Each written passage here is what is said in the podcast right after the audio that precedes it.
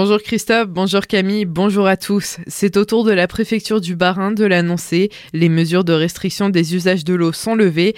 Les précipitations abondantes du mois de septembre et des 15 derniers jours ont permis d'améliorer significativement le débit des cours d'eau du département et d'augmenter l'humidité des sols.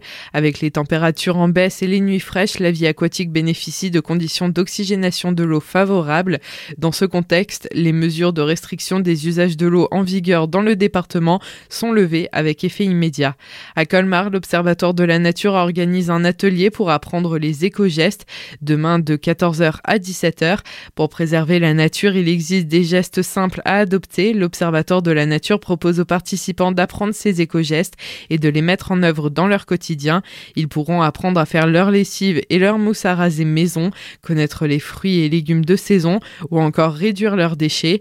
L'atelier s'inscrit dans le cadre de la fête de la science dont le thème est le changement climatique et qui se tient encore jusqu'à lundi. Toujours à Colmar, la ville organise une journée citoyenne samedi 22 octobre de 8h30 à 20h30.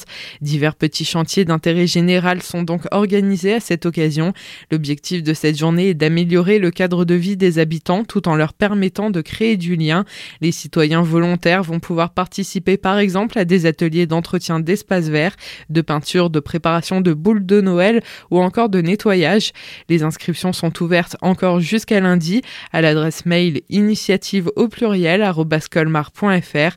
Une collation sera offerte aux participants. Demain, ce sera la cinquième édition de la journée régionale de collecte du film amateur, un rendez-vous incontournable pour tous ceux qui détiennent des films sur pellicule tournés en Alsace ou par des Alsaciens dans le monde et qui souhaitent participer à la constitution d'une mémoire audiovisuelle régionale.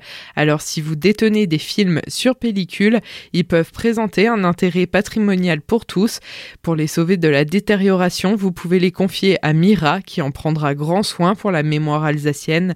Demain, vous pourrez vous rendre dans les lieux de collecte proches de chez vous, par exemple à la médiathèque intercommunale de Célestat, à Emmaüs Chervillers et Orbourvire, au pôle média culturel Edmond Gérard à Colmar ou encore au musée historique de Haguenau. À Haguenau, justement, la ville part à la chasse aux dépenses énergétiques. Le maire Claude Sturny a détaillé le plan de sobriété énergétique lors d'une conférence de presse hier. Le chauffage et l'éclairage public sont les principales cibles. Haguenau, comme les 35 autres communes de la communauté d'agglomération, éteindra ses lumières de 23h à 5h30, éclairage et bâtiments publics. Les premiers quartiers concernés de la ville qui s'éteindront dès la semaine prochaine sont Metzgerhof, Matzaker, Berenfeld et Marxenhaus. Du côté du chauffage, les températures autorisées seront plafonnées à 19 degrés dans les bâtiments publics, 16 dans les équipements sportifs et 15 dans les ateliers municipaux. Avec ces mesures, la ville espère baisser de 10% sa consommation énergétique d'ici 2023.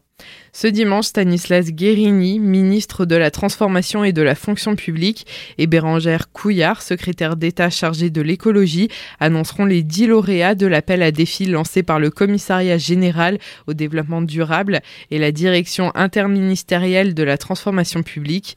L'appel à défi était destiné à favoriser les initiatives des services de l'État avec l'ambition de transformer les pratiques pour mieux répondre aux enjeux de développement durable.